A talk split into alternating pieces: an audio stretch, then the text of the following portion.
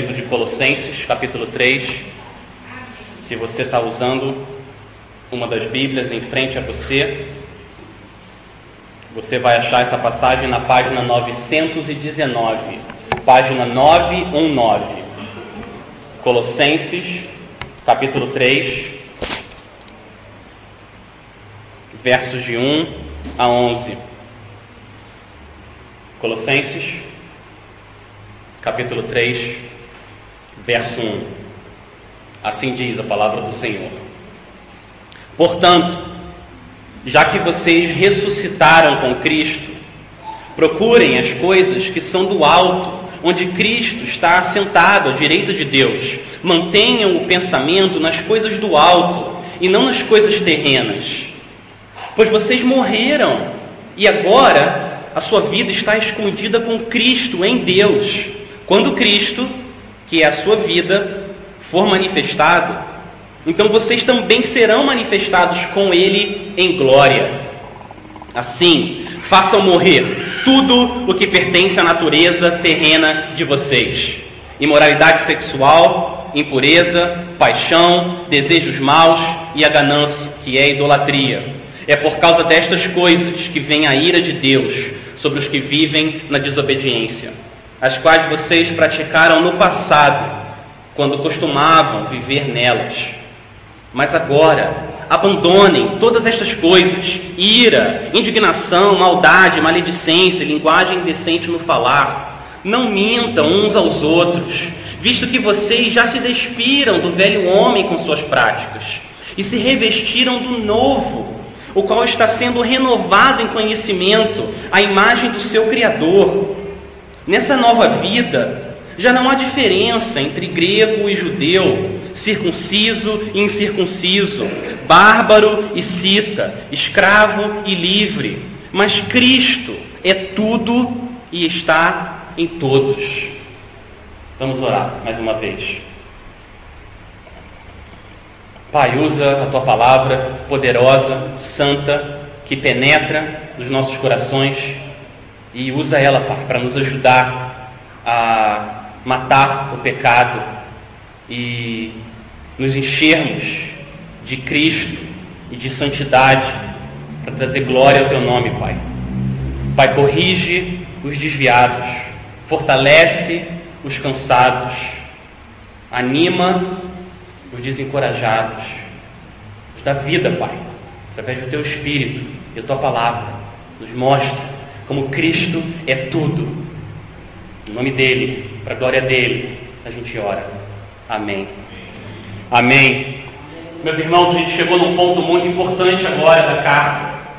Nos dois primeiros capítulos de Colossenses, Paulo passou boa parte do tempo construindo uma fundação, a fundação do Evangelho. A ênfase é em Cristo e na obra dele, como que o sangue dele na cruz nos reconcilia com o Senhor e é suficiente para nos salvar. Essa foi a ênfase. Agora, a partir do capítulo 3 em diante, a ênfase de Paulo é nas consequências da fé em Cristo. Como que essa fé se manifesta no dia a dia? Então, primeiro, ele enfatizou a doutrina. Agora, a ênfase vai ser nas consequências dessa doutrina para a sua vida. Como que a sua fé em Cristo, como que a sua união com Cristo afeta o seu coração e afeta a sua casa, a sua família, a sua igreja, onde você trabalha, onde você estuda. O foco agora desses últimos dois capítulos são os frutos da árvore que está enraizada em Cristo.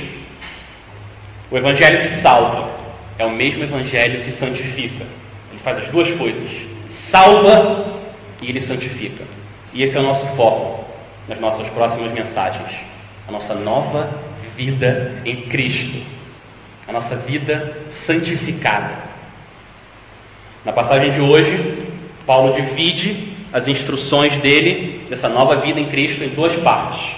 Primeiro, do verso 1 ao 4, a gente vai ver o esqueleto. O esqueleto dessa vida, a base, a estrutura, o que, que dá sustentação a essa vida santificada. E a segunda parte da mensagem, a gente vai ver Paulo colocando carne nos ossos desse esqueleto, mostrando de forma visível, palpável, o que, que é essa vida santificada. Então vamos começar com o esqueleto da vida santificada. Por que, que eu estou usando essa imagem? Esqueleto, carne, corpo. Eu estou usando essa imagem do corpo humano de propósito, porque Paulo descreve a santificação em termos de despir, você se despir e você se revestir. Essa é a, é a imagem que ele está usando da vida cristã, da vida santificada. Ele compara o nosso processo de santificação com a gente tirando, se despindo do pecado e se revestindo do Senhor Jesus. Esse é o processo de santificação. Meus irmãos, essa palavra é muito importante. Processo. É um processo. A santificação é essa constante troca. Jogar fora o pecado e se revestir do Senhor Jesus. Substituir a carne podre, fedorenta do pecado por uma carne saudável, de aroma agradável ao Senhor. Esse, esse é o processo de santificação. Ele só vai terminar quando acontecer uma de duas coisas. Ou você vai para o Senhor Jesus, ou o Senhor Jesus vem até você. Até lá, esse processo não termina. Ele não acaba. E como que Paulo descreve esses ossos do esqueleto da santificação? Ele fala sobre três coisas. Para colocar esse esqueleto de pé, ele fala sobre três coisas. Ele fala sobre experiência, exortação e encorajamento. Nossa experiência, exortações e encorajamento. Vamos lá, primeiro, primeiro, experiência. Essa é a coluna desse esqueleto. Essa é a espinha dorsal da santificação. A sua experiência com Jesus. Olha o que ele fala no verso 1. Primeiro, ele fala da nossa experiência de ressurreição. Verso 1. Portanto, já que vocês ressuscitaram com Cristo. Primeira experiência. Segunda, pula para o verso 3. Olha o que o verso 3 fala. Pois vocês morreram e agora sua vida está escondida com Cristo em Deus. Ressurreição e morte, essas duas coisas estão sempre juntas na vida cristã. Ressurreição e morte. Isso começa com o primogênito de entre os mortos, o Senhor Jesus. Quando ele morreu naquela cruz, ele não ficou lá, ele foi para uma tumba. Ele ficou três dias. No terceiro dia, ele deixou aquela tumba vazia. Ele ressuscitou dos mortos. Morte e ressurreição, começando pelo Senhor Jesus, faz parte da vida cristã. O que o Espírito Santo fez com o Rei dos Reis, ele faz também com os discípulos do Rei. A mesma coisa acontece com você quando você coloca sua fé em Cristo. A gente tem visto isso aqui. Quando Cristo morreu pela fé, você também morreu junto, porque o salário do pecado é a morte. Você tem que pagar esse salário por causa do seu pecado. E a maneira de você pagar, ou é você paga no inferno, ou você paga na cruz.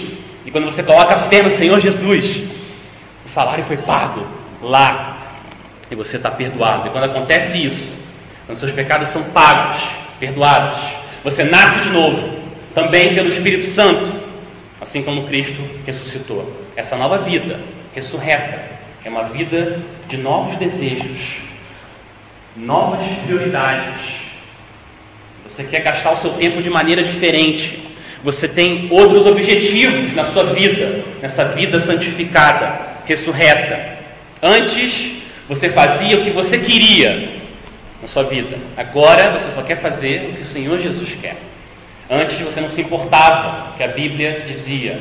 Agora, você não consegue fazer alguma coisa que seja contra o que o Senhor Jesus falou. Você luta para cumprir e obedecer pela fé. Agora você se importa com as palavras do Rei e você quer viver uma vida que traga honra a Ele.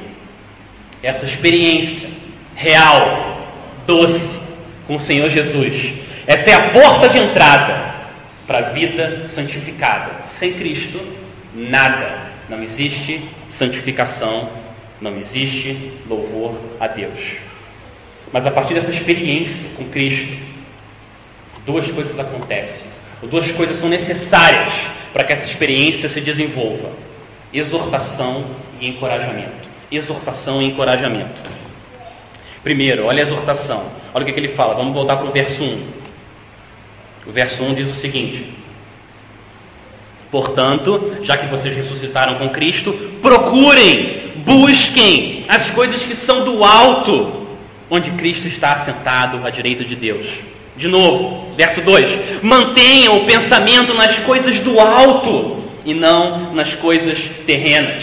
O ponto de Paulo aqui é o seguinte: vocês já morreram para o mundo, acabou, vocês estão mortos para os desejos do mundo, o poder do pecado, domínio de Satanás rebeldia desse mundo. Vocês já morreram para tudo isso. Vocês estão livres da escravidão. Você foi liberto daquela cela imunda do pecado. Agora você corre em direção ao céu. Agora essa é a sua vida. Você foi liberto das garras Satanás e do pecado.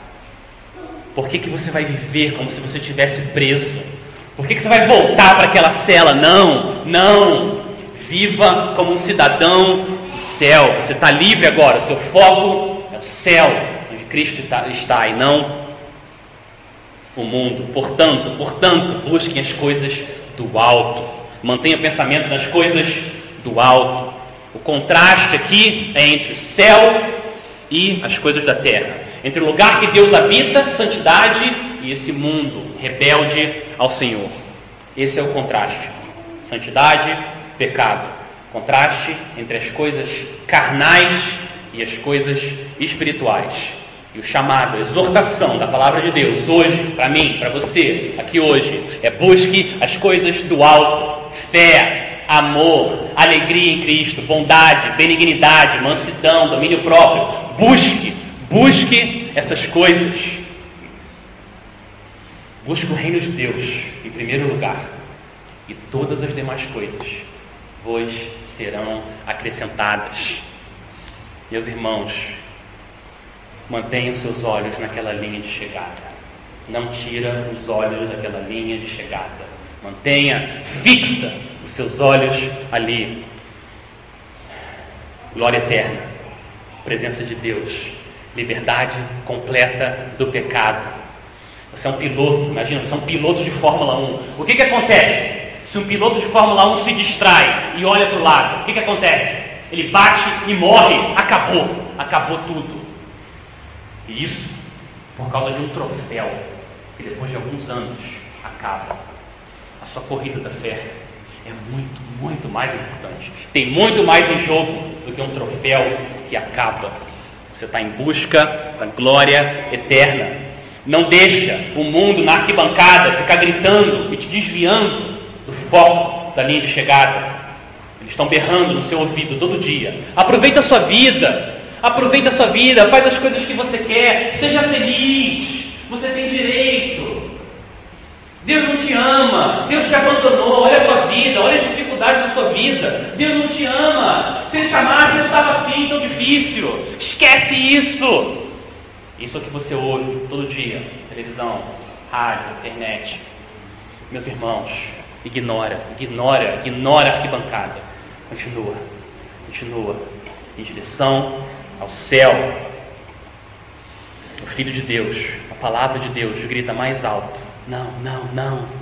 Mantenha o pensamento nas coisas do alto. Como? Como que você faz isso? Como que você mantém os pensamentos nas coisas do alto? Como? Você mantém os pensamentos nas coisas do alto quando você mantém os seus olhos nesse livro, vendo aqui a glória de Cristo nesse livro. É assim que você persevera. É assim. A atitude natural do nosso coração é se distrair e ver o que, que o mundo está falando, o que, que as pessoas estão dizendo. Você precisa correr com esse livro aberto. Não tem como chegar até o final sem a palavra de Deus, sem as exortações e o encorajamento da palavra do Senhor. Meus irmãos, tem muita coisa em jogo. Muita coisa em jogo. O que está em jogo? Olha o verso 4. Olha esse encorajamento. O que está em jogo? Verso 4. Quando Cristo, que é a sua vida, for manifestado, então vocês também serão manifestados com Ele em glória. Essa é a promessa do Rei dos Reis para o seu povo. Quando eu voltar com os meus anjos poderosos, vocês vão fazer parte do meu reino. Quando eu acabar com todo o mal aqui de uma vez por todas, você vai fazer parte do meu reino comigo. Essa é a promessa. Eu vou te recompensar com glória. Se Cristo é sua vida, se Ele é o centro, se Ele é a fonte, se Ele é o objetivo da sua vida, se as palavras, princípios e promessas dele controlam o seu dia a dia, a promessa dele para você é essa: glória. Glória. O que te espera é glória. Maior do que qualquer homem é capaz de começar a imaginar. Porque os sofrimentos do tempo presente não são comparáveis a glória que está por vir. É isso que está em jogo. Meus irmãos, é isso. E isso vai ser cumprido em breve. Em breve, aquilo que o seu coração mais deseja vai ser cumprido em breve. Filipenses 3, 20 e 21. A nossa cidadania, porém, está nos céus, de onde esperamos ansiosamente o Salvador, o Senhor Jesus Cristo, pelo poder que o capacita a colocar todas as coisas debaixo do seu domínio, ele transformará os nossos corpos humilhados, tornando-os semelhantes ao seu corpo glorioso. Essa é a promessa do rei. Quando ele voltar, você vai ser parte do reino dele. A promessa dele é glória para aqueles que mantêm seus pensamentos nas coisas do alto. Esse é o esqueleto, esse é o esqueleto da vida santificada. Experiência com o Senhor Jesus, exortações e encorajamento da palavra de Deus. É isso que mantém a sua vida firme, alicerçada em Cristo. O que, que Paulo faz agora? Agora ele pega essa realidade da nova vida em Cristo e ele quer, ele quer tornar ela concreta, visível, palpável. Ele começa a colocar carne nos ossos desse esqueleto. É isso que ele vai começar a fazer agora. Mas tem um problema, tem um problema. Quando você nasceu de novo, você já tinha uma carne. Você já tinha uma carne. E era uma carne pecaminosa, podre. Então, antes de você se revestir dessa nova carne santificada, você tem que se despir dessa carne podre. Esse é o processo de santificação. Você precisa se despir que é podre do pecado e se revestir da nova natureza. Então, meus irmãos, o que Paulo vai fazer agora, no resto do, do, do capítulo, é falar sobre o despir-se do pecado e revestir-se de santidade. Hoje, o foco da mensagem hoje, da segunda parte, é o despir-se do pecado. E se Deus assim permitir, semana que vem é o revestir-se da santidade. Eu estou falando isso porque essa segunda parte da mensagem é muito pesada.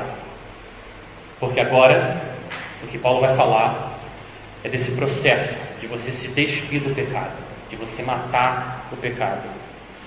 E a gente precisa de uma dose extra de humildade e de temor ao Senhor para lidar com esse assunto.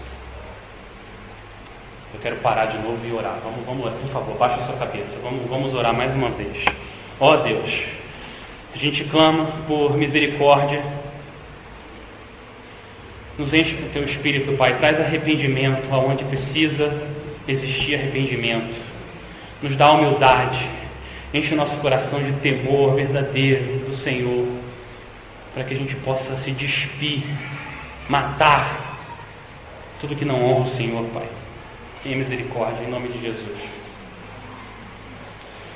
A gente vai dividir também essa passagem em encorajamento e exortação. Mesma estrutura. Exortação e encorajamento. Esses são os dois braços que você precisa para agarrar a coroa da glória que o Senhor Jesus está guardando para aqueles que mantêm os pensamentos no alto. Exortação e encorajamento. Vamos começar com a exortação. Olha o que, que o verso 5 diz. Assim, façam morrer tudo o que pertence à natureza terrena de vocês: imoralidade sexual, impureza, paixão, desejos maus e a ganância, que é idolatria. Esses versos podem ser resumidos com uma frase que um teólogo do século XVI, chamado John Owen, ele disse. Ele disse o seguinte: mate o pecado, ou o pecado te matará. Mate o pecado, ou o pecado te matará. Essa é a questão diante de nós. Ou você mata, ou você morre. Que situação que você vive desse jeito? Aonde que você precisa matar ou morrer? Em que cenário que você tem que estar? Vai ser uma questão de vida ou morte. Você tem que estar onde? Me ajudem, meus irmãos. Aonde você tem que estar? Numa o quê? Uma guerra, não é? Quando você está numa guerra, ou você mata ou você morre. Essa é a guerra. E essa é a guerra que você vive. A questão não é se você vai ser alistado para entrar nessa guerra ou se vão deixar você ficar em casa assistindo televisão. Não é essa a questão. Você já está nessa guerra. Você já está nessa guerra. A questão é se você vai matar ou se você vai morrer. Essa é a questão diante de nós. Ou você é mais rápido e você pega a arma e você mata o pecado, ou o pecado antes pega a arma e mata você. Mate o pecado ou o pecado te matará. Pastor, essa linguagem é muito exagerada, isso é muito radical. Não, não, não, não dá para viver uma vida mais tranquila? Não dá para ser um negócio mais tranquilo? Não posso só vir na igreja quando dá, no domingo. Não dá para eu durante a semana viver com meus pecados tranquilo. E se der, se der tempo, eu leio a Bíblia oro. Se não der, tudo bem.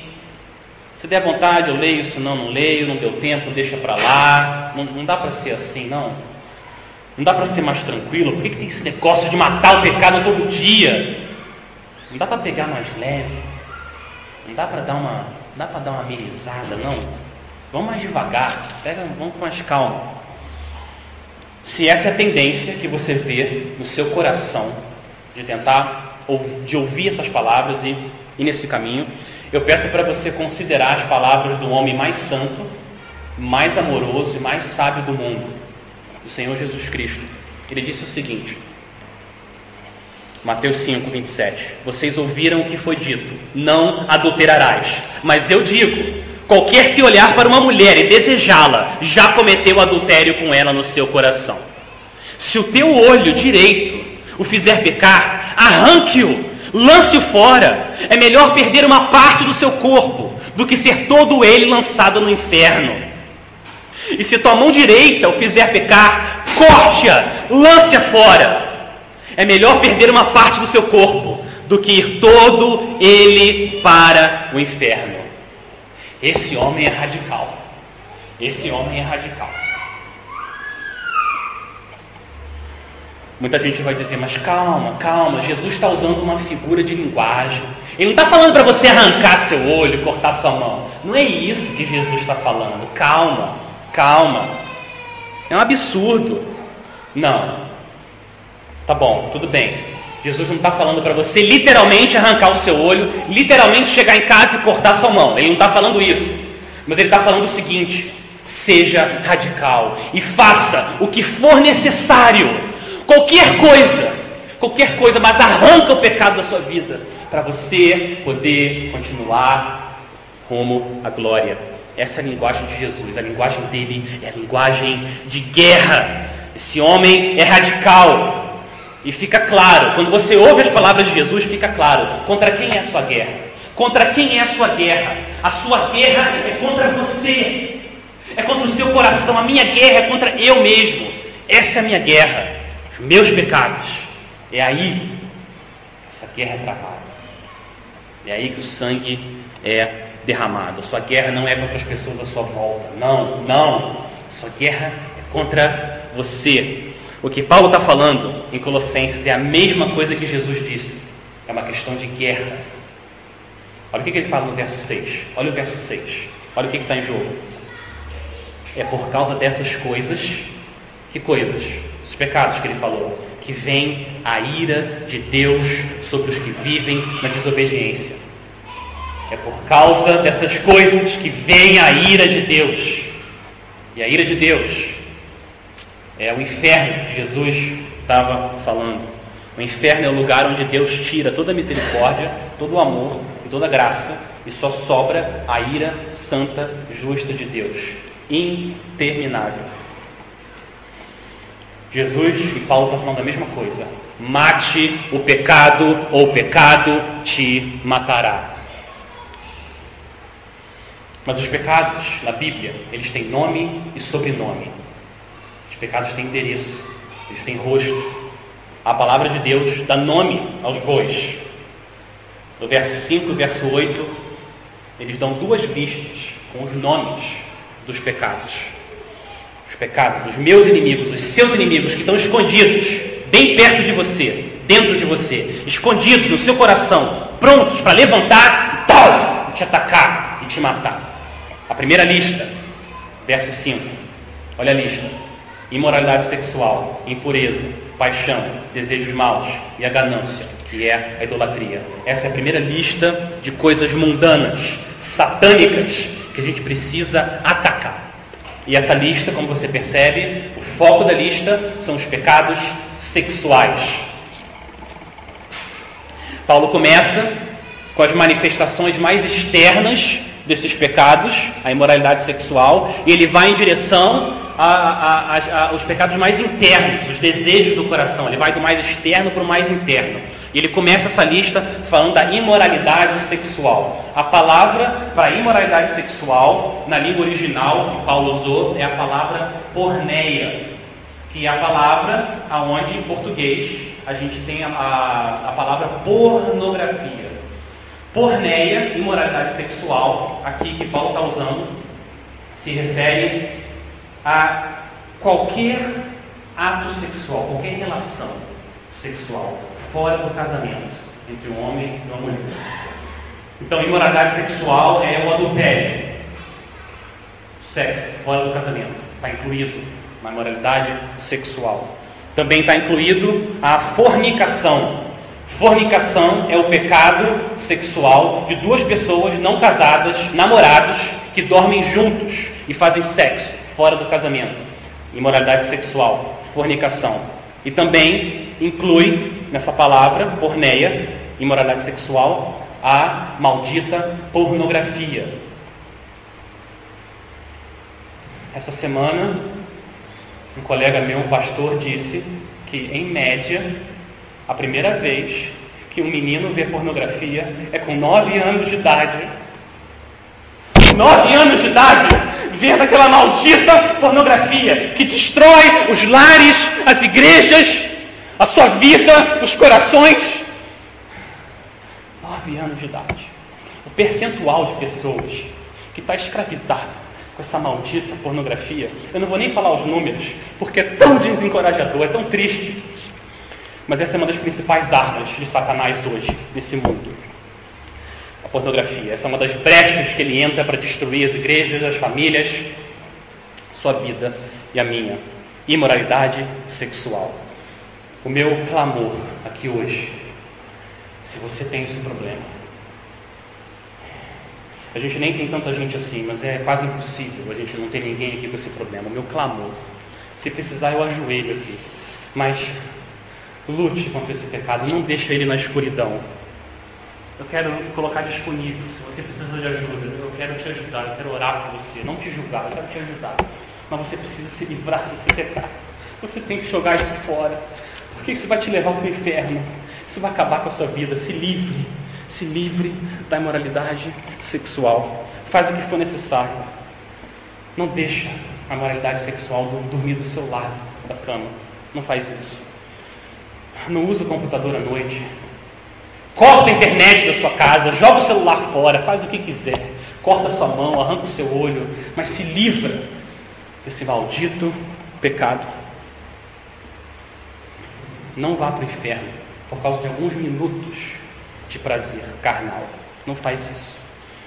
O restante dessa lista mostra da onde que vem a imoralidade sexual, de onde que ela vem. Olha o verso 5. Ele continua: impureza, paixão, desejos maus, ganância, que é idolatria. Olha que interessante, a lista termina com ganância. Pecado da ganância parece que não tem relação, mas ele tem relação. O que é ganância? Ganância é essa insatisfação de sempre querer mais. O que Deus te deu não é suficiente. A ganância é uma insatisfação pecaminosa que nasce no nosso coração quando Jesus não é suficiente. É por isso que o verso 5 diz que a ganância é o quê? Ele fala que a ganância é o quê? É idolatria. Idolatria não é só se abaixar diante de uma estátua, não. A ganância é idolatria. Por quê? Porque uma pessoa gananciosa, ela é controlada porque ela quer mais, pelo dinheiro, bem, reputação, beleza. Aquilo controla o coração dela, aquilo é o Deus dela. Por isso que é idolatria. Entende? Uma idolatria. Porque aquilo ocupou o lugar do Senhor Jesus. E Jesus disse que ninguém, ninguém pode servir dois senhores. Por quê? A explicação de Jesus é a seguinte: porque ele odiará um e amará o outro, se dedicará a um e desprezará o outro. É impossível você ter dois deuses, impossível. Você não pode servir a Deus e ao dinheiro. E o que vale para o dinheiro, vale para todo o resto. Beleza, futebol, celular, sexo, poder, bebida, comida, qualquer coisa na criação não tem como você servir a Deus e servir as coisas que Ele criou. Se você morreu com Cristo, se você ressuscitou com Cristo, você precisa matar a ganância do seu coração. O poder do Espírito. Meus irmãos, todos nós, não tem ninguém aqui hoje, ninguém que está livre dessa guerra. 24 horas, 7 dias por semana. Quem está em pé, cuidado para que não caia. Todos nós, ninguém está livre, ninguém. Todos nós estamos nessa luta. Sufoque o pecado, tira todo o ar dele, tira a comida, arranca, deixa ele morrer, faz ele morrer, arranca, mata tudo que te afaste do Deus único. Segunda lista, segunda lista de pecados. Olha o verso 8. Agora, mas agora, abandonem Abandone, igreja, abandonem, abandone todas estas coisas: ira, indignação, maldade, maledicência e linguagem indecente no falar. Agora, Paulo está indo na ordem contrária. Agora ele começa com os pecados mais internos: ira, indignação, maldade, e ele termina com as manifestações mais externas desse pecado, que é a maledicência, falar mal de alguém, fofocar e linguagem indecente. Essa é a segunda lista. Destruidora de lares, casamentos, igrejas. Se você foi criado num lar, muitos de nós fomos criados em lares em que nossos pais viviam brigando, o tempo todo, brigando, brigando, crianças brigando, filhos brigando, e dá a impressão que aquilo é normal. Maria, cadê minha roupa? Traz logo a minha roupa, Maria. Cala a boca, João. Cala a boca, pega a roupa você. E você nasce, vive esse contexto. Crianças gritando, pai gritando com mãe, mãe gritando com pai. E você acha que isso é normal. Isso não é normal. Isso não é normal. Pelo menos não para os discípulos de Cristo. Não é normal.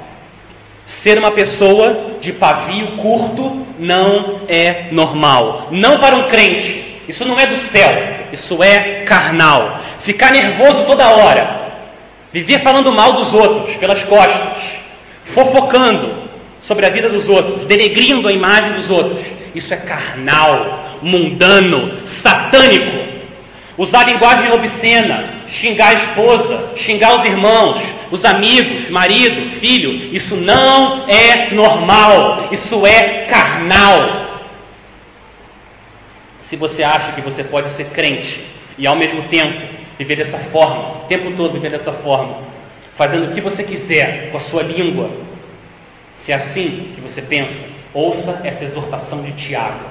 Olha o que Tiago falou. Se alguém se considera religioso, mas não refreia sua língua, engana-se a si mesmo. Sua religião não tem valor nenhum. Olha o que ele fala depois. A língua é um fogo, é um mundo de iniquidade.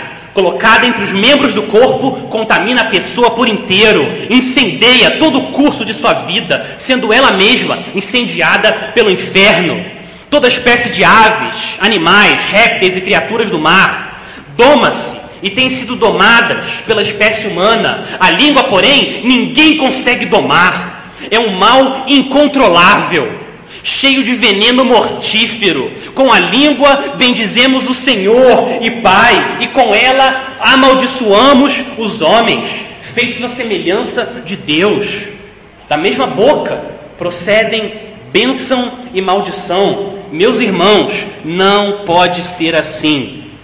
Fecha aspas. Essa é a palavra de Tiago. Você não pode vir à igreja e cantar grande é o Senhor e chegar em casa e se irar e gritar e tratar mal a sua família, seu marido, seus filhos. Tiago está falando, não, essa religião não tem nenhum valor. Agora, um ponto importante, preciso falar um ponto importante aqui. A palavra de Deus não está falando de perfeição. A questão não é perfeição. A questão é transformação, direção, para onde você está indo. Essa é a questão. A palavra de Deus não está falando que se eu tirar uma foto da sua vida e você estava nervoso, eu tirei a foto, você estava lá, nervoso. Opa, não é crente, estava nervoso, não é crente, inferno. Não é isso, não é isso, meus irmãos, não é isso que a palavra de Deus está falando. O que a palavra de Deus está falando é o seguinte: não foto, mas filme, filme eu filmasse sua vida durante a semana e desse para alguém assistir, o que queria concluir? A pessoa irada, nervosa, vive indignada, imoralidade sexual, é isso que ela ia concluir? Ou mansidão, humildade? Filme, filme, não foto. palavra de Deus não está falando de perfeição, mas de direção, transformação. Qual que é a marca? O que é a marca? Qual é o tema? Tema da sua vida. Muito importante também, meus irmãos, todos nós, todos nós pecamos, muitas e muitas maneiras. Agora, o que, que o crente faz? Como que o crente age quando ele faz o que ele sabe que não deve e quando ele fala o que ele não deve? Como que o crente age? O que, que ele faz? Ele se arrepende, ele corre de novo para a cruz, se agarra naquela cruz, é só ali que ele sabe que ele pode ser perdoado. É assim que o crente vive. A questão não é perfeição, mas transformação. O crente verdadeiro não é perfeito, mas ele vive em fé e arrependimento. Isso é a marca da vida dele. Ele vive em santificação, matando o pecado, porque senão o pecado mata ele. Ouça, igreja, por favor, ouça. Ouça o meu apelo. Esse papo de matar pecado não é opcional. Não é a cereja que você coloca no bolo. Se tiver cereja, tá bom. Se não tiver, não é. Não é, não é. Por favor, não se engane. Gálatas 6, 7. De Deus não se zomba. Se você vive praticando imoralidade sexual, impuro, cheio de desejos maus, indignação, se você é uma pessoa mesquinha, gananciosa, vivem falando mal dos outros, sua linguagem é indecente, e sua vida é marcada por essas coisas, por favor, pare agora, pare agora, abandone, abandone e corra para o Senhor Jesus, e lá tudo, tudo pode ser pago, esmagado para sempre. Esse é meu apelo. Se lave naquele sangue e você vai ser mais alvo que a neve. Creia, creia que o Senhor Jesus, quando foi esmagado naquela cruz, ele também esmagou os seus pecados. Esse é meu apelo. Meu apelo para você, por favor. Não vá para o inferno por causa desses prazeres carnais. Confesse os seus pecados ao Senhor. Nome e sobrenome. Confesse. E a promessa do Senhor é: se confessarmos os nossos pecados, Ele é fiel e justo para nos perdoar os pecados. Não hoje, não amanhã. Não estou pedindo para você considerar isso na segunda-feira, hoje à noite, agora. Abandona isso, pela graça de Deus. Não brinca com fogo. Abandona tudo e corre para o Senhor Jesus.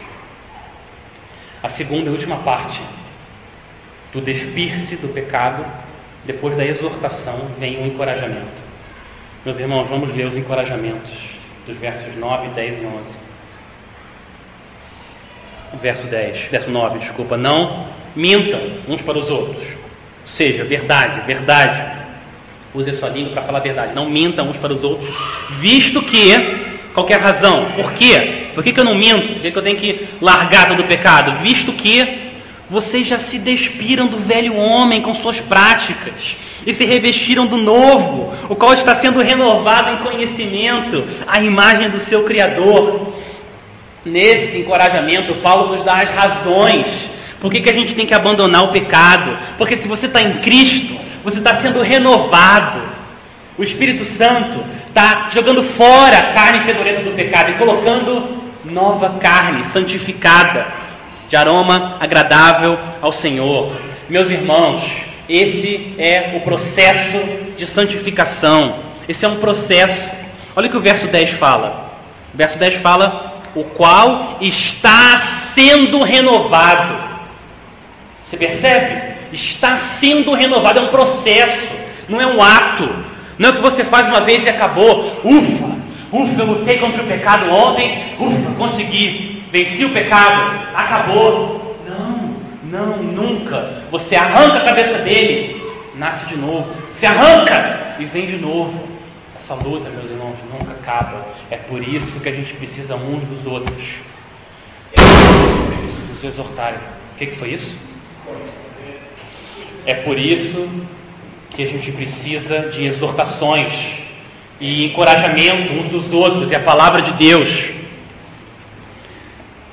Eu quero animar vocês com o seguinte: o Senhor Jesus disse: Tende bom ânimo, porque eu já venci o mundo. O resultado final dessa guerra já está garantido. Você sabe quem vai vencer. Satanás quer atrapalhar o sermão. Ignora, ignora, meu irmão. Preste atenção aqui na palavra de Deus. Houve esse encorajamento. Isso é um processo. E o final, o resultado já está garantido. Qual que é o resultado? Você está sendo renovado em conhecimento, a imagem do seu Criador. Quem que é a imagem perfeita do seu Criador? Quem que é a imagem perfeita? Colossenses 1,15. Olha na sua Bíblia, quem que é a imagem perfeita? Ele, ele é a imagem do Deus invisível, o primogênito de toda a criação, pois nele foram criadas todas as coisas, os céus e na terra, visíveis e invisíveis, sejam tronos, soberanias, poderes autoridades, todas as coisas foram criadas por ele para ele. Ele, Cristo, ele é a imagem do Deus invisível. E o Senhor agora está te tornando mais parecido com Ele. Esse é o processo de santificação. Mais mansidão, menos ira. Mais bondade, menos maldade. Mais pureza, menos imoralidade. Mais satisfação em Cristo, menos ganância. O Espírito de Deus está te renovando, renovando dia a dia. Continua, meu irmão, persevera, continua correndo. Mantém os seus pensamentos no alto. Não tira os olhos daquela linha de chegada, da linha da glória. Oh, meu irmão, continua lutando. Lute. Ouça isso, ouça isso. Estar na guerra contra o pecado é sinal de paz com Deus. Estar em paz com o pecado é sinal de guerra com Deus. Eu vou repetir, preste atenção, eu vou repetir. Estar na guerra contra o pecado é sinal de paz com Deus. Estar em paz com o pecado é sinal de guerra com Deus. Esse é o resumo do que é essa luta da santificação. Hebreus 12, 14 diz o seguinte: sem santidade ninguém, ninguém verá o Senhor. O que está em jogo é muito sério. Verso 11: Nessa nova vida já não há diferença entre grego, judeu, circunciso e circunciso, bárbaro, cita, escravo, livre, não tem diferença. Por quê? Cristo é tudo em todos. Esse é o encorajamento final que você precisa, todos nós precisamos. Cristo é tudo e Ele está em todos. Se você está unido a Ele pela fé, você tem Ele, tem Ele, o Espírito dele, para lutar. Não força de vontade, não seu poder. Poder dele, dele. E ele veio e ele venceu. E nessa guerra contra o pecado, a gente também vence através dele. Ele é o nosso refúgio nessa guerra, ele é a nossa fortaleza, ele é o nosso poder, ele é a nossa santificação, ele é o nosso poder, nossa arma. Tudo, tudo gente precisa está nele. Igreja, igreja, ouça isso. Mate o pecado, ou o pecado te matará. Pela graça, o poder do Espírito. Arranque, arranque, faça o que for necessário, mas arranque o pecado da sua vida, arranque. Fuja da ira de Deus e se abrigue em Cristo. Faça dele a sua vida. Mate o pecado, senão o pecado te matará. Vamos orar, vamos pedir ajuda ao Senhor.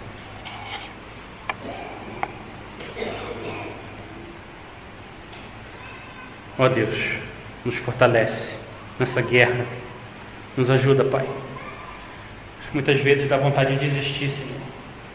Nosso coração fraco, a gente se distrai com tantas coisas, Senhor. Primeiro perdoa, Pai. Perdoa. Tem misericórdia, Pai. Vem, vem, misericórdia de nós. Age, ouve em favor do teu povo. Derrama arrependimento verdadeiro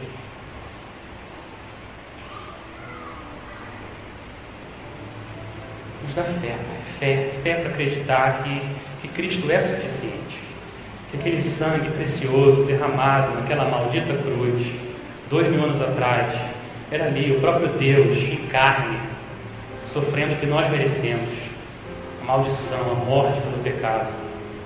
Derrama misericórdia, no teu povo, nessa igreja. Ó oh, Deus, nos dê arrependimento verdadeiro e nos encoraje, nos fortalece nos ajuda a matar o pecado. Nos enche de desejo por santidade. A gente quer ver o Senhor. A gente quer ver o Senhor. Nos enche de santidade, Pai. Derrama. Faz essa igreja ser conhecida como lugar santo, separado para o Senhor. A gente clama isso, pede, em nome santo de Jesus.